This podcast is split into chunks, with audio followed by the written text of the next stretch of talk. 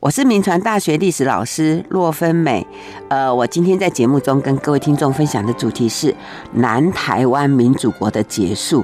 为什么是南台湾啊？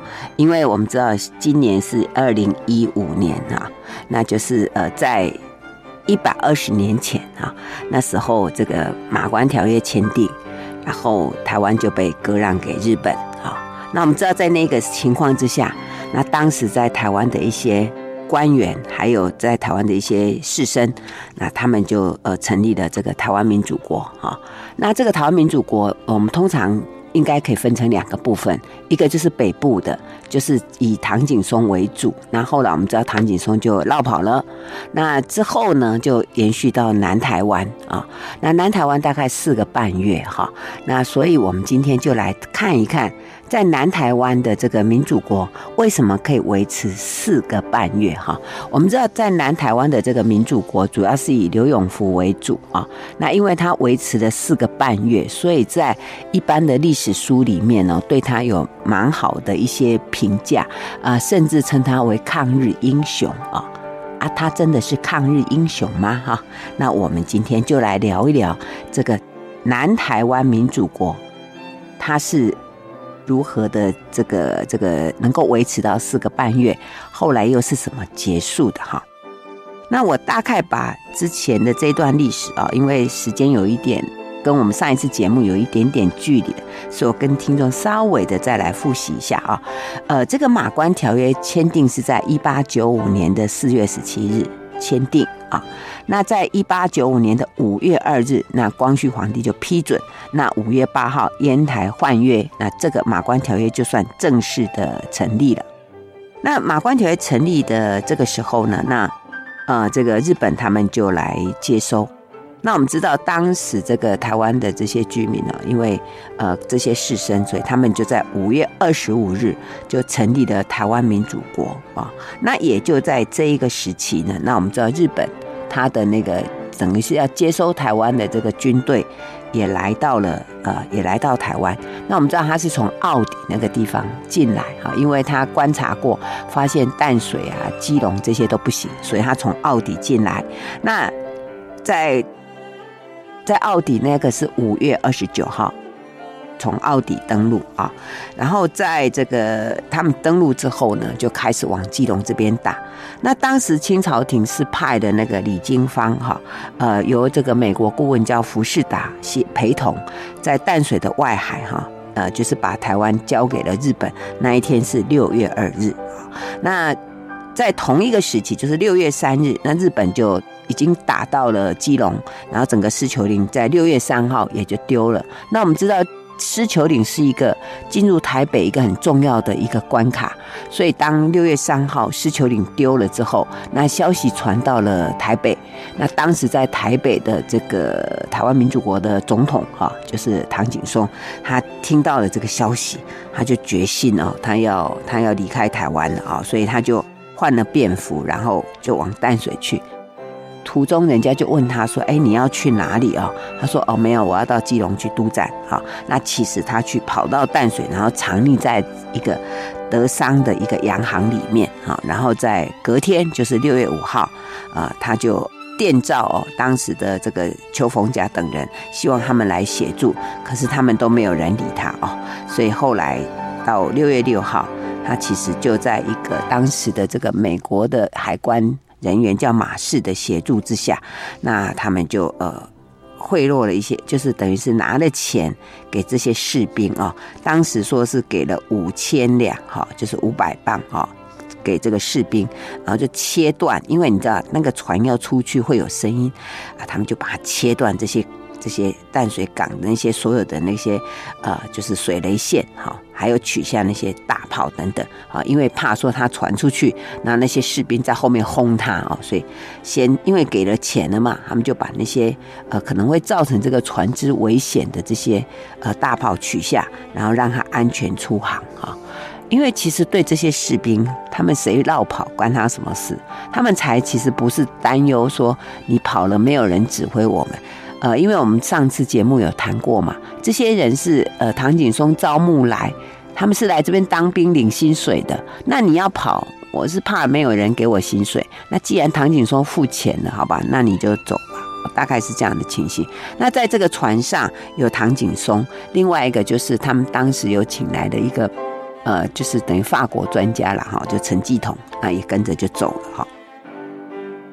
然后这样一走，当然整个北台湾的这个民主国也就算结束哈。那在整个你要讲到这个台湾民主国这件事情，其实有一个最大困难就是经费的问题。你要维持这样一个一个一个政府的运作，你需要钱啊。那在这个唐景崧在的时期啊，那其实那时候清朝廷那边有拨款啊来支援台湾的这个抗日的这个经费，他当时有呃要给台湾五十万两的这个支援。可是等到后来，这个听到那个唐景崧落跑了之后，那那个张之洞就觉得，哎呀，那这样子这个钱再拨过来就很奇怪，所以他当时就说把这个钱再拿回去哈。那当时这个张之洞其实哈，在唐景崧还在的时候。张之洞有跟唐景崧讲，他说：“如果台湾很危险了，你就可以赶快走吧，你就把这个总统印交给刘永福啊，赶快想办法跑掉。”哈，后来果真，张之洞听说唐景崧已经顺利回到大陆去了，还说：“啊，那要拨给台湾的钱，那可以拿回来了啊，就钱又收回去了，好吧？那这下台湾没钱怎么办呢？哈。”那我们知道那时候唐景崧一走，整个北部很乱啊，所以当时像那个台北的士绅啊，呃，那个李春生啊，李春生是当时的茶商啊，哈，那他就呃结合了那时候的德商，呃，还有一些美国人哈，还有英商等等，他们就说啊，现在台湾台北秩序太乱，希望能够有人去邀请那个日本军队进来，所以我们知道就是那个呃。辜显荣啊，辜显荣其实当时还没有还没有兴起的，他其实是一个小小的一个贸杂货杂货店的老板啊，啊，他就自愿出来，所以就在他呃做前导，然后另外一些呃美国人啊、德国人啊，他们就跟着一起去，因为这个人看起来呃那时候辜显荣看起来呃也没有太那个，那日本人也不太信任，所以当时那些美国记者啊，还有这个德商就跟着一起去。那就邀请到那个水反角，因为日本他从呃那个狮球岭下来之后，他们是先停在那个水反角，就是今天的戏子那里，就在那边等哈，所以他们就知道戏子哈。有人说是呃他是到到那个奥底去迎接，不是啦，那么远哪有？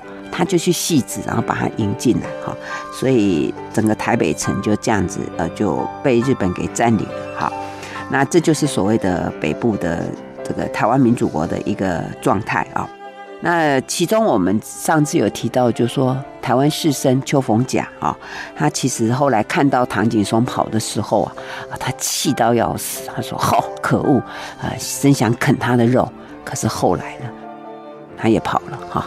那当然，呃，我想每个人嘛哈，有他自己的生涯规划，然后我们很难讲他什么。可是。后代历史上，因为对邱逢甲评价不错了哈，因为他被称为所谓的爱国诗人哈，因为他曾写过一个非常有名的这个离台诗哦，叫做“宰相有权能割地，孤臣无力可回天。扁舟去作笛子，回首河山亦安然。”哇，好感动哦！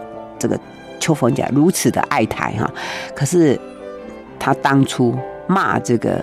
唐景崧的那一番话，结果又印在印证在他的身上哈，所以有时候，嗯，讲到这里，不得不把它做一个，还是批评一下哈，真的是在这种关键时刻竟然落跑了。OK，好，那总而言之，他就是跑了。那然后另外一个跑掉的，就是那个。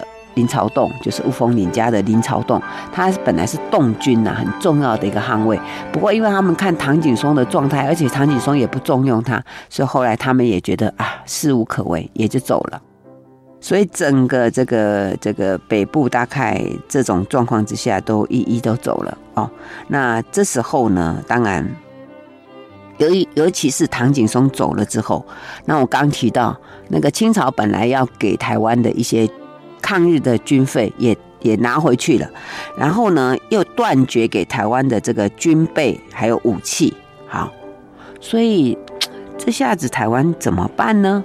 那刘永福又能怎么样呢？哈，我们来看一下，因为当时刘永福哦，其实他早在邵友莲，就是唐景崧之前的那个台湾巡抚的时候哦，那那时候因为已经知道了日本会应该对台湾有一些有一些企图，所以就派了这个。黑旗军的这个刘永福来协防台湾，可是当时邵友莲也好，唐景崧也好，他们其实都不想要跟这个刘永福合作，然后所以就就只把他就是让他来守南台湾。北台湾，他就说：“哎，你不用啊。”所以刘永福其实一直都是在守在南部，哈。那所以这时候北部陷落了啊，就已经被日本占领。所以刘永福在南部这边呢，呃，当时台南的士绅呢，就来请求。说，哎，这个刘永福啊，你要不要这个率领你的黑旗军，然后就驻守台南城？他本来大概是驻守到这个高雄啊、屏东恒春那个地方，他们就请他移防到这个台南府城来啊，而且呢，要他来主持当时的防务啊。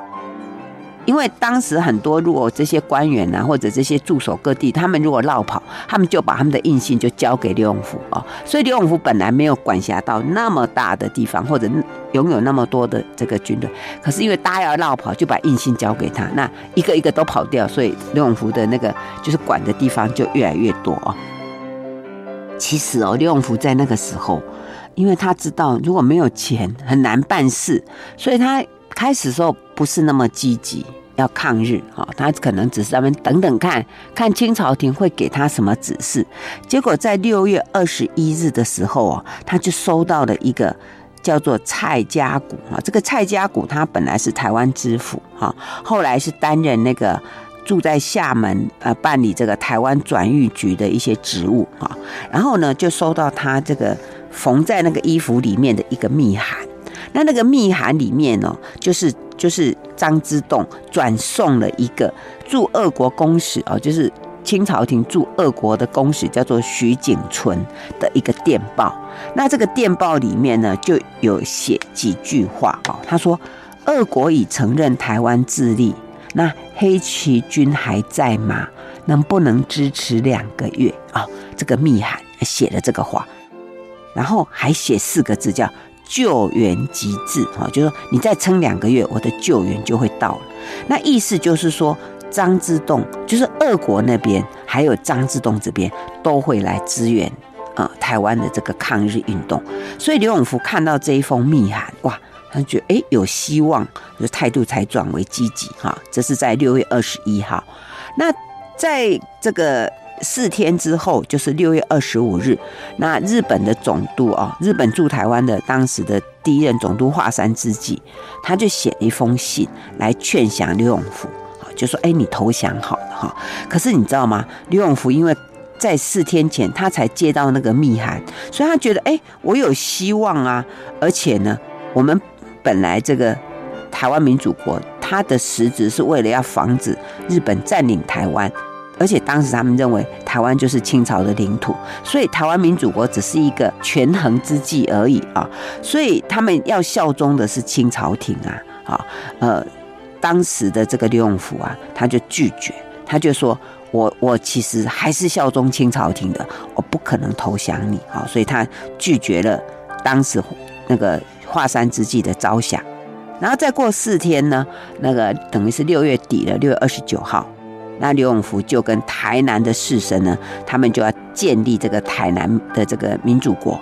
那他采取的方式呢，他是用有点像那种就是江湖上就是这样子，大家这个歃血为盟哈，然后就喊出说，全台湾割让给日本，我誓与土地共存亡哈。那台湾民主国为自主之国哈，而且要保证说万死不辞。任劳任怨，不管战事如何，皆一单承诺。OK，那更重要的，他要这些士绅发誓，这个凡是有军军需哦，就是军队的需要，然后这些生民一定要尽力慷慨捐助啊！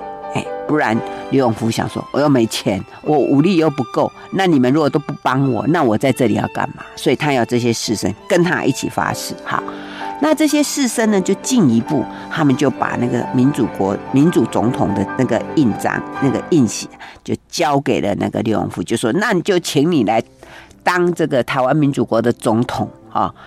那结果刘永福没有答应。三次他都没有接受哦，所以我们有些书上说他是台湾民主国的第二任总统。对不起，刘永福根本没有当这个接这个总统的这个职务，他没有接这个印信哦，所以各位不要不要误解了。好，那当时刘永福拒绝的原因，他是说他不要这个总统的虚衔啊，而是他要领导这些台湾生民来抗日，他只希望大家有钱帮钱，没有钱的就。捐米啊，那没有米的人就帮力气好了哈。他当时就说：有钱帮钱，没有钱就帮米。如果没有钱跟米，啊，就就出人力就对了啊。他要当时大家一起这样做哈。这是到了六月底，然后到七月二日呢，他进一步就组织了这个台南的这个民主国。他怎么组织呢？他就是。成立议会，哈，就成立一个议会。因为在北台湾的时候，议会虽然有名义，有这个名称，但是从来都没有没有真正的执行过。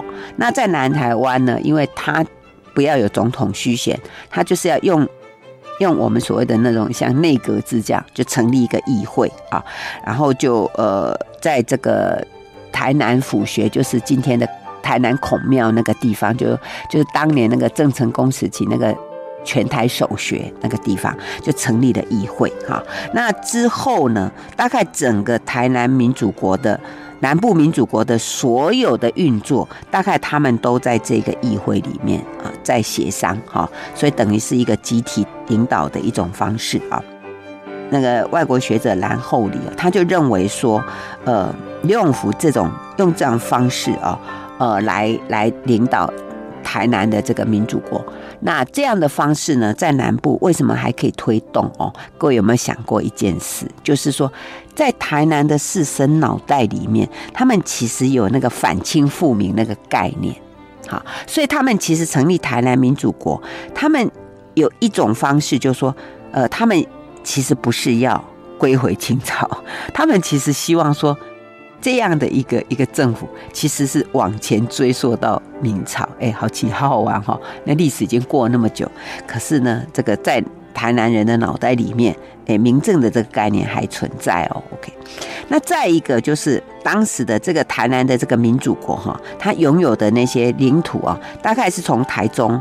然后台南，然后恒春、凤山、嘉义、苗栗等等这样的一个地方啊，所以当时这个英国驻安平的领事哈，他们就称这里叫做南台湾民主国哈，所以我今天题目叫南台湾民主国，其实参照他这样的一种说法哈。那刘永福他为了要钱哈，所以他就会跟士绅啊来来等于是来扣税，因为他本来要他们。捐钱，可是成效不大啊，所以他就就就是就是征税哈，那叫暂征税哈，就是按照你财产有多少就克百分之五。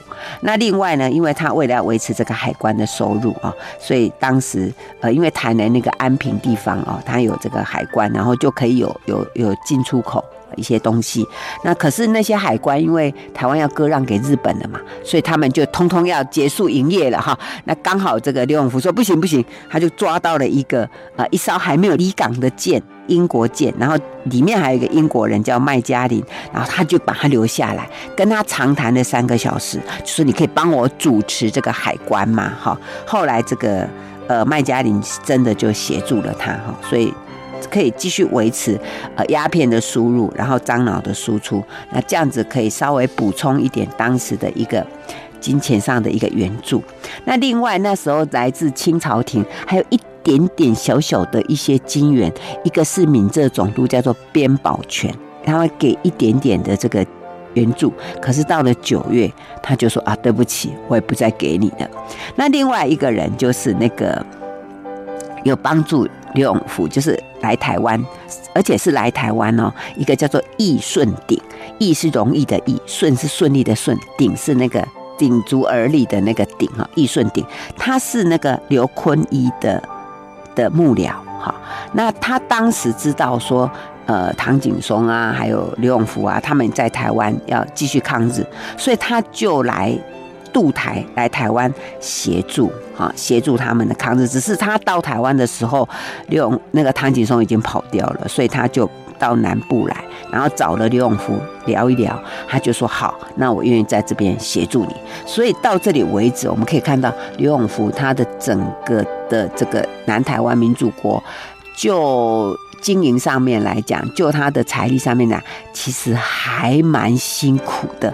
那他怎么继续维持下去呢？好，我们先休息一下，广告过后再回到九八新闻台九八讲堂。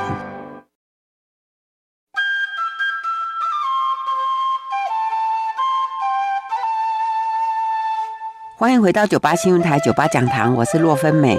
我今天在节目跟各位分享的主题是南台湾民主国的结束啊啊，因为我们知道台湾民主国在北部就是以唐景崧为主，然后他十二天，他当了十二天总统，他就落跑了，那整个北部北台湾就被日本占领。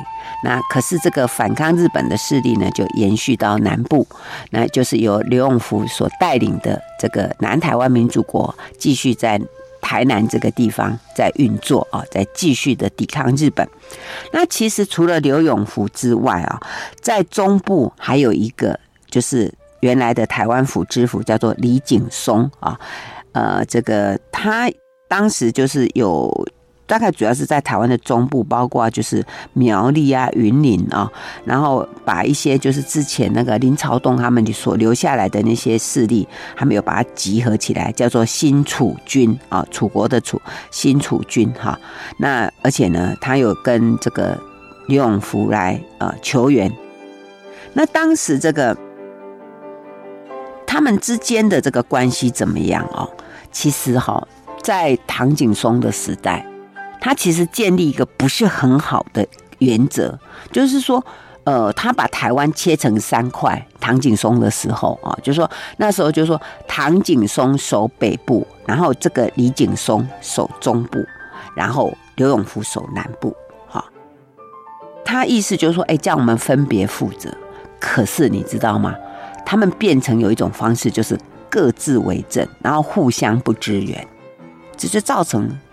彼此之间的力量就被分散掉啊，所以当时这个李景松也是，他有去跟刘永福啊，就是请求援助，可是刘永福哦，就又贯彻了 当时那个唐景崧的那个画地自首的原则，他就跟那个中部的这个李景松说：“我只给你就是就是两个月，好，那我不可以给你答应太多。”这样子，那为什么会这样？因为其实刘永福自己哈，他他的粮饷跟兵械也不够哈，所以当时他其实有有不断的跟张之洞求援，而且我们刚刚不是讲说他得到那个密函，要给他一些资源嘛，哈，这是他的一个愿意继续抗日的一个很重要的一个一个支持啊。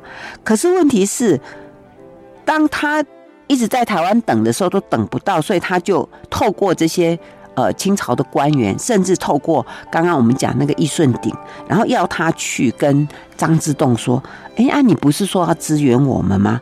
啊，怎么都没有哈？”所以。当时这个这个张之洞就，呃，意向就很模糊，所以搞得这个刘永福在台湾，他就想啊，不然是怎样？你不是要支援我们吗？啊，怎么都没有支援？所以我刚刚不是提了一个名字叫做边宝全，是闽浙总督嘛？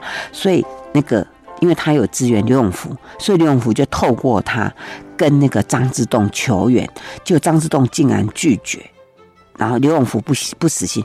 再一次在七月初的时候又跟他求援，那那个张之洞说：“呃，不行，因为呢，日本已经在抗议了。他说日本一直抗议说清朝有官员在协助台湾，而且说张之洞就是主导者，结果让清朝廷压力很大，就说哎，不可以哦，不可以再支援台湾。所以张之洞说我不可以再再支援你们，而且张之洞因为为了要撇清。”就是因为日本已经在控诉说都是张之洞在搞鬼，所以张之洞为了撇清，所以他就在七月二十号的时候，他就写信给清朝廷的总理衙门，跟他说：“我不会再支援台湾了，哈！而且他说我我会随时去查禁任何有，就是任何的船只，如果他要去援助台湾的粮饷或者兵械，呃，我都会呃查禁。”那这一天呢，就是我刚刚讲那个叫做易顺鼎的人，因为刘永福就请他去拜访啊张之洞，然后跟他讲说：“你两个月前你不是告诉我们说你要援助我们吗？那你密函不是那样讲吗？”那张之洞说：“我哪有什么密函？没有啊！哇，你看这下事情就大条了。你不是答应我们，怎么竟然是没有？好，但是很奇怪哦，这个张之洞哦，他。不给支援，他拒绝，可是他又期待刘永福能够以必死的决心在台湾抗日，哈，所以当时那个易顺鼎就跟张之洞说，不可能了。他说，如果日本一旦攻到台南哦，他说刘永福他绝对不会死守的，哈，而且呢，他说。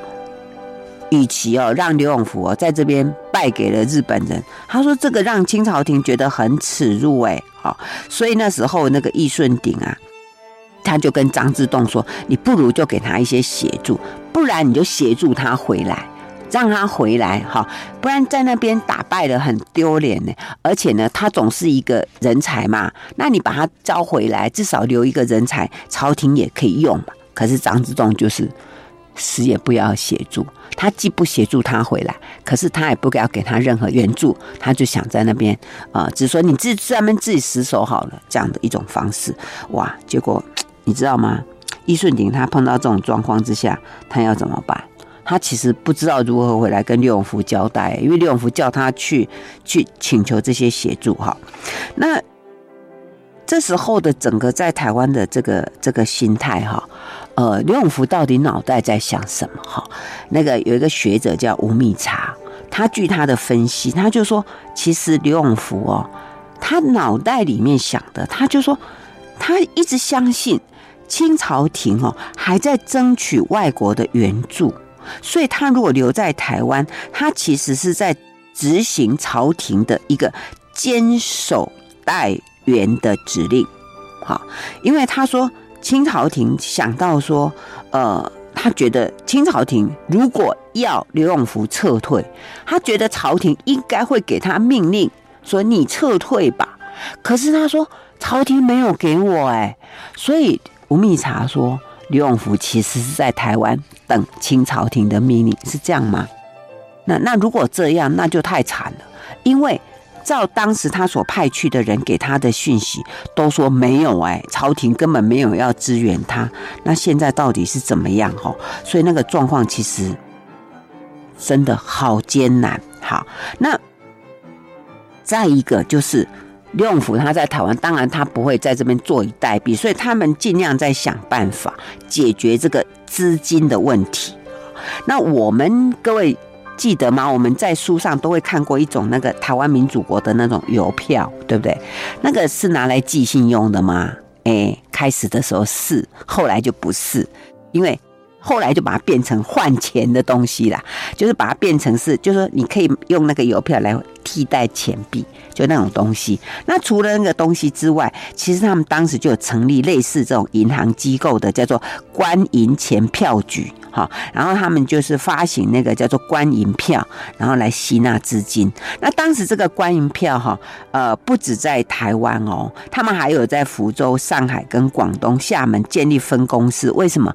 因为当时在台湾的这些士兵啊，他们是来自中国各地嘛，哈，那因为你台湾民主国这边发不出薪水的话，那。这些士兵会跳脚，所以他们当时就是说，给他们这个叫做官银票。然后这个官银票哈，他们因为设立这些分公司的意思，就是说那边的也可以啊领到这个钱的意思哈。而且呢，呃，就是变成说我用这个代替薪水啊，你们就可以在那边换钱了。到底能不能换到也不知道哈。不过总之就是一个权衡之计啊。那再一个，他们还发行那种叫做类似国。公债的那种东西，那那个叫做台湾民主国安全公司的一个呃，就是他们发行就是就是股份票啊，就是公债。然后他就声明说，如果彰化了台北完全收复，台湾重回太平的时候，你就拿这个股份票，然后呃给这个安全公司，然后你就换回四倍的钱哈，哎。意思就是，哎，你先用这个来替代一下哦，请大家来买啦，哈。那当时其实这就是做一个资金的一个筹措，哈，呃，但是你知道吗？这个基础其实不稳，因为那时候很多人看情况不行就就绕跑了，带走不少钱，所以其实民主国根本筹不出这些钱，所以。后来才发行那个，我刚跟各位讲到那个邮票。那邮票本来其实是为了通信方便啦，可是后来为了筹钱啊，就发行了邮票。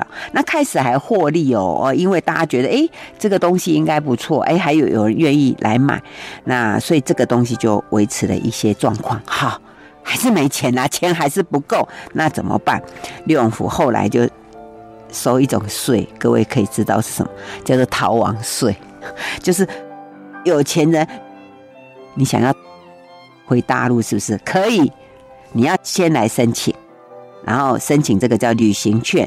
那平常的人家一副要缴交二两，哈，那有钱人家缴交好几倍，否则你不许离开台湾。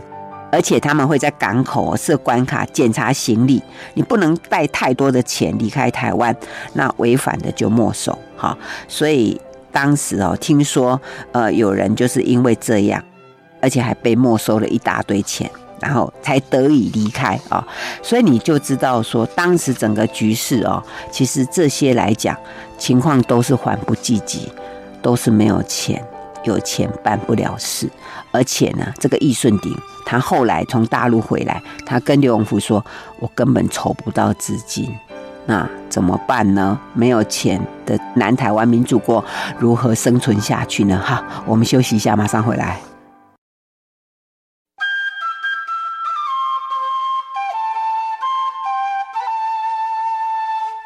欢迎回到九八新闻台九八讲堂，我是洛芬美。我今天在节目中跟各位听众分享的主题是南台湾民主国的结束，就是由刘永福所主持的南台湾民主国。我们历史课本里面说，它有四个半月，而且因为四个半月，相对于只做了十二天的总统唐景崧。的落跑哈，那我们就觉得哇，刘永福厉害哦，维持了四个半月，所以历史课本上称他叫抗日英雄哈。那我刚刚讲哦，刘永福的这个四个半月其实好辛苦，没有钱，而且他以为张之洞会给他支援，其实根本就没有，没有钱。那当地的很多的有钱人也落跑了，他想办法印钞票，哎，不是印钞票。印很多的官银票，还有发行公债，还发行邮票，筹到的钱真的很有限，那怎么办呢？哈，可是为什么可以四个半月？表示他还有力气呀。所以我们就来看一下他的对手日本的军队哈。那我们知道日本军队进入了台北城之后，然后接下来他接收了新竹。可是，在新竹往南的时候，就开始非常不不顺利，所以那时候日本呢，他们就想要，哎，先暂停南进，然后呢，向日本方面继续申请征调这个兵力，然后一面呢，把这个兵力呢，慢慢的集结起来。再主要一个原因是，哦，台湾的夏天实在太热了，七月耶，又湿又热。对，来自于这个北方的日本来讲，他们真的有受不了，所以他们就说先等一下，先休息一下，好，所以就在那里就等哈，从这个七月啊开始慢慢的等，OK，这个等候其实也就是给了刘永福时间，那也在那里等的时候呢，当然日本还打一个算盘，就是说呃，看看可不可以，就是。呃，让整个这个抗日的军队就慢慢松散掉，因为看日本不来，可能就没了，不来了哈。那这时候呢，这个时间到了八月了，八月中旬以后，那当时这个刘永福哦，他到底脑袋在怎么想？其实他有一点想要开始撤手了哈，所以他就在八月中旬之后，他就写致电报给张之洞，他说。至少你帮我安排一些善后吧，哦，你至少让我看看接下来要怎么做。可是都没有得到任何的回应，诶，所以他到八月二十二号，他又打了一个电报给张之洞，他说，请你明确的指示我。到底你会不会援助台湾，还是呢？你要让我离开台湾？那如果你要让我离开，可不可以帮助我们善后？因为我们这些很多的军队，哈，所以当时呢，这个张之洞呢，他有发电报给他，可是呢，他就把。要不要援助台湾这件事情推得一干二净，而且说叫他们自行斟酌，看着办吧。啊，就是看你要守还是要离开，你们自己决定。但是要给援助，我是没有。所以，其到这时候，刘永福心里就有点明白了。他就说，可能我们没有必要再坚持留在这里。可是问题是。这个军队没有人帮我处理，要怎么办？还有呢，台湾这些人民知道我要跑掉，哦，他觉得有点放不下、哦。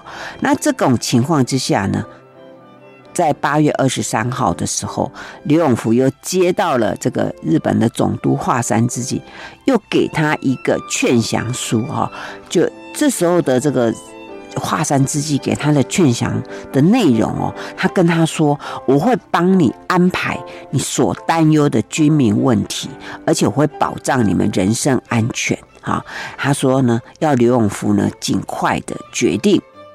那可是奇怪，哎，刘永福心里不是在已经在动摇，可是他接到华山资纪的这个劝降书，他还是很强硬的回绝耶。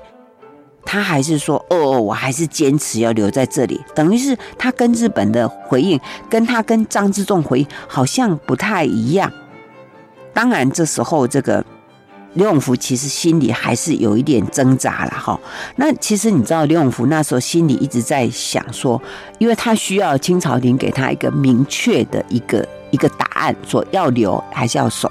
可是张之洞给他的信里面说，哎，清朝廷早就在唐景崧那个时候就已经有下令，要台湾所有的这些，呃，就是清朝廷驻台湾的官员，要他们内渡啦。早在那时候就有下令，所以清朝廷不可能为了你刘永福专门再下一道命令，所以你不要再坚持了。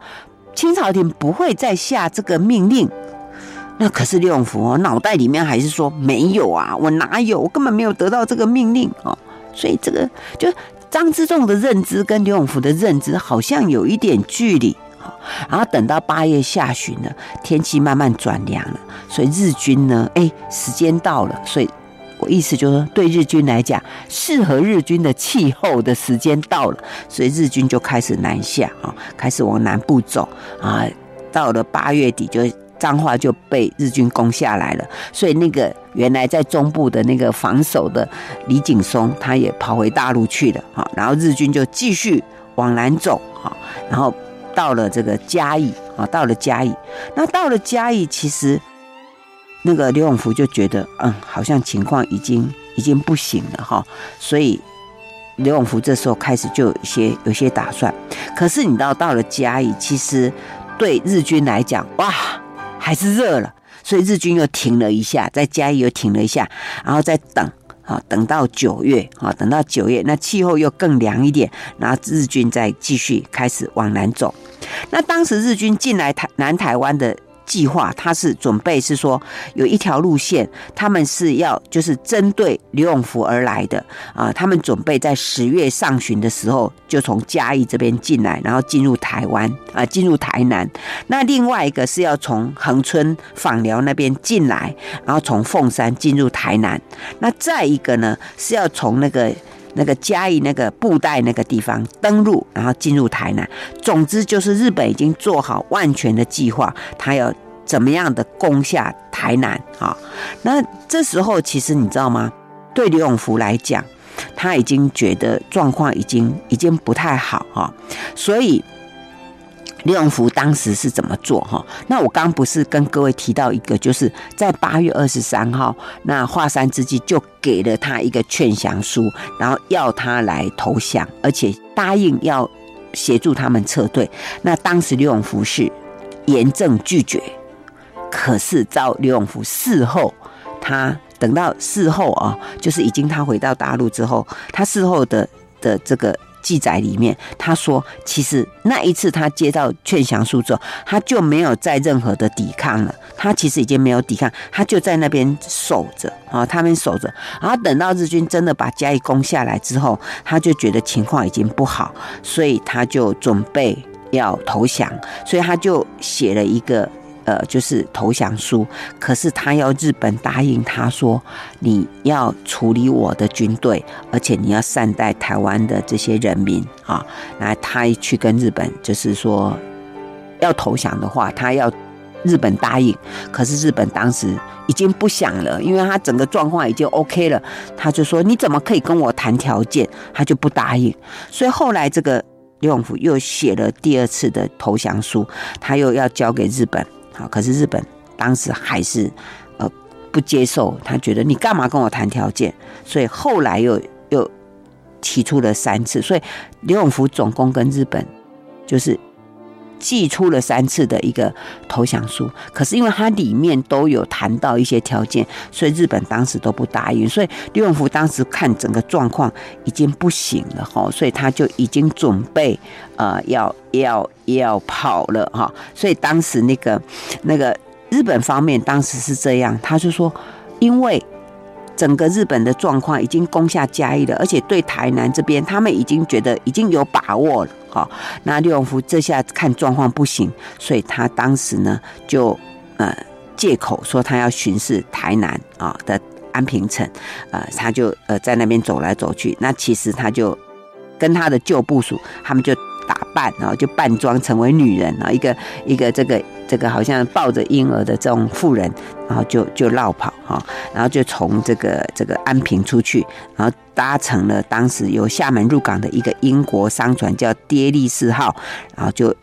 逃脱日军舰队的临检，然后就从那里就出去了啊。那当时他出去，其实这件事情有引起一些骚动，因为当时他这个英国舰队，然后当时就被拦下来，大家上船要去检查，就竟然没有找出他，竟然没找出他，然后他就走了。那因为呃，当时台南市人知道刘永福走了，发现情况不行，所以他们就去请了当时的这个呃这个宣教士啊，就是巴克里牧师，然后请他来，就是跟日本方面就请他们来进来，就是比照台北城的方式，让他进来接收台南城，所以整个南台湾的民主国就这样就结束了。前后历时四个月有二十六天啊。那其实谈到这里，我想对刘永福来讲也好，对唐景崧来讲，他们概念里面其实他们就是回家嘛。因为他们来台湾当官，他们就是回家。可是对台湾的士绅来讲，他觉得开玩笑，你你明明要答应要跟我们防守，可是你就走了。所以这就是台湾历史上的一个一段啊，所谓的抗日的一个记录哈。那所以我刚刚这样分析，那觉得各位觉得刘永福算抗日英雄吗？各位你的评价如何哈？可能我觉得有点溢美之词吧哈。好，那我们今天节目就进行到这里。那各位如果对我以上所讲的故事有兴趣的话，呃，被扭曲的台湾史啊，里面就有这方面的记录。好，谢谢收听九八讲堂，再见喽。